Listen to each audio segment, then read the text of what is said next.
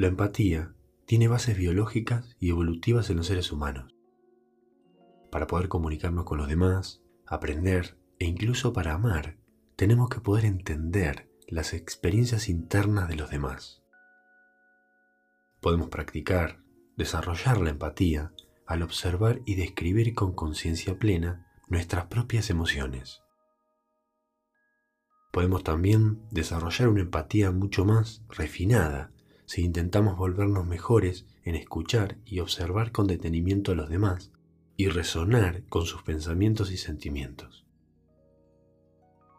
Tenemos que realmente intentar ponernos en el zapato del otro. La empatía se compone de distintos elementos, como el reconocimiento y la resonancia emocional, los cuales también requieren de un nivel de estabilidad emocional, que ahora vamos a ver de qué se trata. Las emociones intensas pueden romper la empatía. Para responder con empatía, tenemos que ser genuinos con nuestra propia experiencia y no perdernos en la experiencia interna de esa persona. Cuando empatizamos con otra persona, nos volvemos participantes casi por completo de su mundo interno, pero nos mantenemos como observadores de ese mundo necesitamos desarrollar la flexibilidad mental para poder adoptar una experiencia subjetiva del otro, como si uno fuera esa persona. Y la capacidad de regular los propios procesos emocionales y mentales para no perder el objetivo de que sea siempre como si. Eso es importante. Entre los investigadores de salud mental hay un amplio acuerdo respecto de que la empatía involucra al menos tres procesos distintos. Sabemos cómo los demás se sienten en base a nuestra experiencia personal. Tenemos la capacidad cognitiva de reconocer lo que el otro está experimentando al ver e imaginar su experiencia y tenemos mecanismos de regulación emocional que llevan un registro de los sentimientos que podemos experimentar nosotros mismos. Una vez que entendemos las emociones y empezamos a practicar la conciencia plena y la aceptación de todas las experiencias emocionales de nosotros mismos y en los demás, podemos validar a los otros por cualquier cosa que estén sintiendo en ese momento y ver de qué manera sus emociones tienen sentido en las situaciones particulares en las que surgen. Nuestras emociones, necesidades y deseos son siempre válidos ya que son parte de nuestra propia experiencia interna como seres humanos. La empatía existe gracias a lo que se conoce como el sistema de neuronas espejo en nuestro cerebro. Por ejemplo, si observo a alguien experimentar el sentimiento de asco cuando está comiendo algo, las mismas áreas de mi cerebro se van a activar como si yo también estuviera comiendo algo desagradable y experimentando esa misma emoción. Tiene sentido, de hecho, que, esto haya sido una respuesta evolutiva de nuestros antepasados para evitar, por ejemplo, que nos envenenemos con una comida compartida con los demás. Lo mismo pasa cuando vemos a alguien llorar. Se activa el mismo sector del cerebro que cuando nosotros lloramos. Si estamos mirando una película, por ejemplo, nuestros cerebros generan una actividad en paralelo en las mismas regiones que se activarían si nosotros mismos viviésemos las experiencias de los protagonistas de la película. Con estos ejemplos podemos ver que son los mismos centros viseromotores del cerebro que se activan cuando observamos una experiencia en el otro que cuando esa vivencia es propia. Después de esta visión más científica de la empatía, vamos a desglosarla para poder entenderla mejor. Como dije recién, la empatía incluye tres componentes el reconocimiento emocional, la resonancia emocional y la estabilidad emocional. El reconocimiento emocional es eh, percibir con precisión. Es un componente cognitivo, como por ejemplo ser capaz de nombrar la emoción o describir la expresión facial, los gestos y el tono de voz y comunicar con claridad lo que se observa. La resonancia emocional tiene más relación con lo emocional y responde a la posibilidad de poder sentir en el cuerpo lo que la otra persona siente, aunque sea por un momento muy corto. Necesitamos poder conectar con esa experiencia interna, nuestros propios sentimientos, eh, reacciones, creencias, pensamientos y sensaciones internas para que podamos tener empatía y entender lo que el otro está experimentando. Dicho de otra manera, si solemos negar, descartar o nos disociamos de nuestra propia experiencia, es muy poco probable que podamos relacionarnos con empatía con las experiencias de los demás. Y el último componente es la estabilidad emocional. Es el tercer aspecto central de la empatía. La estabilidad emocional significa sin perder de vista la condición de que la empatía sea como si. Porque si no, podríamos tener una suerte de lo que se llama contagio emocional, que significa cuando estamos en un estado de, de mucha carga emocional y mental, nuestra capacidad empática disminuye. Puede que veamos o escuchemos gritos de sufrimiento, tristeza, dolor, pero a la vez sentimos que ya tenemos demasiado dolor como para lidiar con el dolor de los demás. Una persona que se ahoga en la tristeza que le origina el sufrimiento de los demás, en realidad tiene que ver más con la resonancia emocional que con la empatía. La empatía ocurre cuando estamos anclados firmemente en nosotros de manera que podamos evitar caer en el pozo emocional con la persona a la que le tenemos empatía en vez de ayudarla. Las respuestas empáticas requieren de un trabajo de anclaje a tierra por parte de las personas que son sensibles emocionalmente. Es necesario tener estabilidad emocional para poder empatizar. Y esto explica por qué algunos de nuestros amigos, colegas o seres queridos que son muy sensibles a lo mejor no son siempre capaces de ejercitar la empatía. Entonces, ser sensible no es sinónimo de empatía. Esto es porque a veces puede que esa mayor sensibilidad los haga muy vulnerables y más volátiles. Por lo pronto, para lograr nuestras metas y alcanzar nuestros deseos en las relaciones con personas muy sensibles, puede que necesitemos primero nosotros encontrar la forma de ser empáticos con ellos para ser efectivos. Para llegar a esa distancia segura que nos permite mantenernos emocionalmente estables, primero tenemos que estar en contacto con nuestros propios sentimientos. Cuando logramos tener conciencia de nuestra respuesta emocional hacia la otra persona, es posible que tengamos que aprender a tolerar o regular nuestro propio malestar que puede surgir como respuesta a eso. Sin introspección y autorregulación, la empatía no se puede sostener. Sin empatía, puede que sea imposible responder de una forma efectiva. Para ser empáticos, primero tenemos que entendernos de forma empática a nosotros mismos. Esto puede hacerse dándonos un poco de atención a nosotros mismos también, con amabilidad, si no sería difícil que logremos eh, establecer una empatía fuerte y profunda por otra persona. Una vez que logramos estar centrados y en eje, podemos respirar profundamente e intentar conectar con las emociones y las vivencias de la otra persona. Una parte importante del desarrollo de la estabilidad emocional es la reducción de la vulnerabilidad a las emociones negativas. Esto consiste en cuatro componentes básicos Primero, un hábito de autocuidado, el cual incluye dormir en forma regular, comer de manera saludable, realizar actividad física, evitar el consumo de alcohol y drogas y recibir atención médica cuando sea necesaria. Segundo, practicar meditación de forma habitual.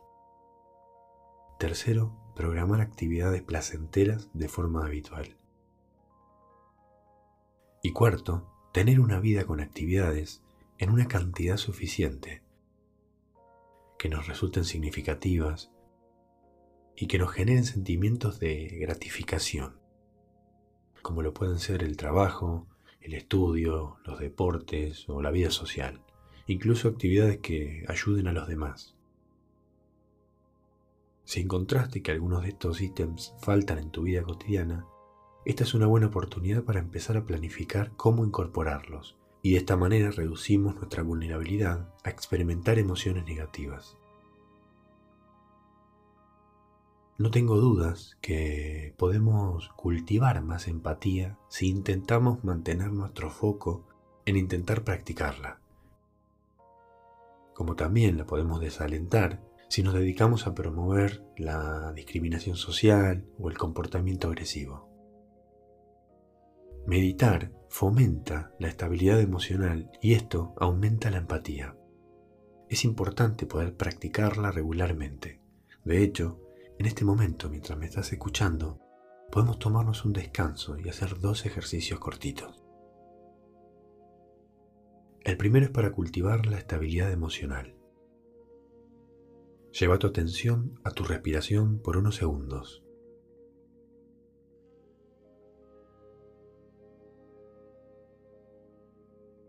Cerra los ojos y sentí las sensaciones en tu cara.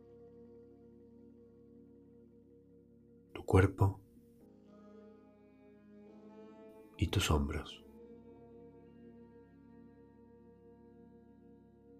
Con cada exhalación, intenta dejar ir cualquier tipo de tensión en tu cara, en tu mandíbula, en tu garganta. Nota los músculos permití que se asienten en un estado de relajación.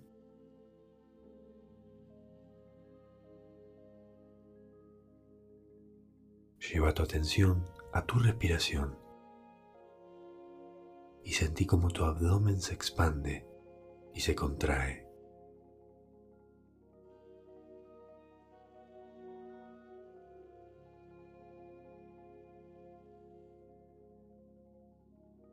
Ahora Pone atención a la sensación en la planta de tu pie. Sentí la conexión entre tus pies y el suelo.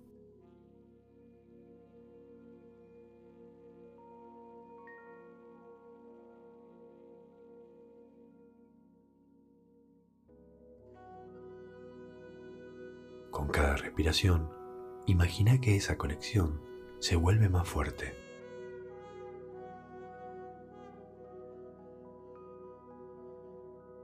Muy bien. Ahora vamos a hacer un ejercicio para cultivar la empatía al observar a otra persona. En algún momento del día, encontrar a un amigo o un ser querido que esté haciendo algo. Imagina que recién conoces a esa persona y no sabes nada de ella. Usa la habilidad observar con esa persona, con paciencia, interés y curiosidad, manteniéndote completamente con apertura a todo lo que ves y escuchas. Trata de estar totalmente presente para el otro, sin evaluar ni interpretar nada. ¿Cuál es el estado interno que experimenta esa persona en ese momento? ¿Qué sentimientos tenés mientras observas a esa persona desde donde estás. Ahora intenta imaginarte cómo sería estar en sus zapatos. Puede que se sienta un poco raro al principio. Puede ser mucho más satisfactorio darle consejos, corregirla o evaluarla, especialmente si ese tipo de comentarios son habituales en tu relación con esa persona. Bien, ¿qué te pareció? Todos hacemos interpretaciones sobre nosotros mismos y los demás. Es sabio ser conscientes de nuestras interpretaciones e intentar que éstas sean lo más empáticas posibles. Primero, lograr la estabilidad emocional. Para esto es clave. Podemos chequear si nuestras interpretaciones sobre lo que hace la otra persona son empáticas preguntándonos lo siguiente. De conocerla, ¿sería probable que esta persona esté de acuerdo con mi interpretación? Las dificultades para interpretar las acciones y las intenciones de los demás se vuelven mayores cuando estamos en mente emocional. La precisión en interpretar los comportamientos de los demás mejora cuando estamos tranquilos y centrados, así como también cuando podemos hacerlas a corazón abierto y desde la empatía. Bueno, ahora que ya lo sabemos, para cultivar la empatía, entonces el primer componente de la empatía es el reconocimiento emocional, es decir, buscar la emoción. Intenta ver si puedes reconocer la emoción al observar la cara, el tono de voz, la postura y los movimientos de los demás. Para ayudarte con esto, hace el ejercicio imaginando que el nombre de la emoción aparece escrito con un cartel en la frente de esa persona. E imagínate que esa emoción está hablando por esa persona. El segundo componente de la empatía es la resonancia emocional, es decir, ponerte en los zapatos del otro o reflejar al otro. Escucha y observa al otro mediante la empatía. Conecta con la experiencia interna de la otra persona. Imagina lo que se sentiría caminar en sus zapatos, teniendo en cuenta sus antecedentes, su contexto, imaginando haber vivido su historia personal y todos los eventos que llevaron a su respuesta particular ante una situación determinada. Y el tercer componente de la empatía es la estabilidad emocional, es decir, mantener el equilibrio interno en el proceso. Escucha con cuidado tu propia experiencia interna durante el proceso de empatizar con el otro. Hace una pausa durante un ciclo completo de tu respiración. Conecta con la sensación que nace del contacto de tus pies con el suelo para ayudarte a mantenerte en eje. Para validar la empatía, primero tenemos que reconocer la emoción, reconocer los estados emocionales de la otra persona tal y como son en el momento presente. Segundo, observa al otro y sentí tu propia respuesta a esa persona con total entrega y apertura. Pregúntate lo siguiente, qué es lo que estás sintiendo y observando de lo que la otra persona siente. Valida tus emociones como razonables, entendibles, naturales e incluso esperables. Tercero, intenta mantenerte en tu eje. Conecta con tu respiración, conecta con tus pies, intentando soltar la tensión del cuerpo. Dale la oportunidad a la otra persona de que pueda corregirte y así modificar tu entendimiento de su emoción si es necesario. Si te gustó cómo desarrollé este tema, me he basado en el libro Comunicación Compasiva, de Tres Olas Ediciones. Quiero dejar el crédito porque es un libro que me dio muchas herramientas y lo recomiendo. La empatía es parte de la naturaleza humana, pero podemos desarrollarla a un nivel mucho más profundo, con un poco de práctica. Entrenar nuestra empatía, como también practicar la validación, de hecho, pueden enriquecer cada una de nuestras relaciones y traer así a nuestra vida un sentimiento de satisfacción personal. Bueno, eso es todo por hoy. Espero que te haya servido. Hasta la próxima.